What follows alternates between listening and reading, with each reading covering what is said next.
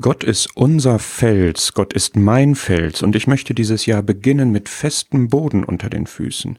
Diese stabilisierende Wahrheit soll mich über das Jahr begleiten, und ich möchte hier gerne Felsenworte aus der Bibel teilen, anfangend mit Psalm 18. Dort lauten die Verse zwei und drei Ich liebe dich, Herr, meine Stärke.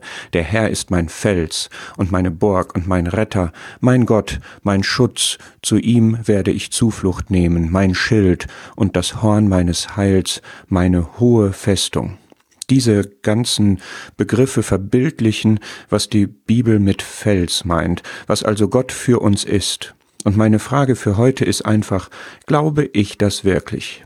Lässt sich an meinem Leben ablesen, dass ich eine Lebensgrundlage habe, und zwar Gott.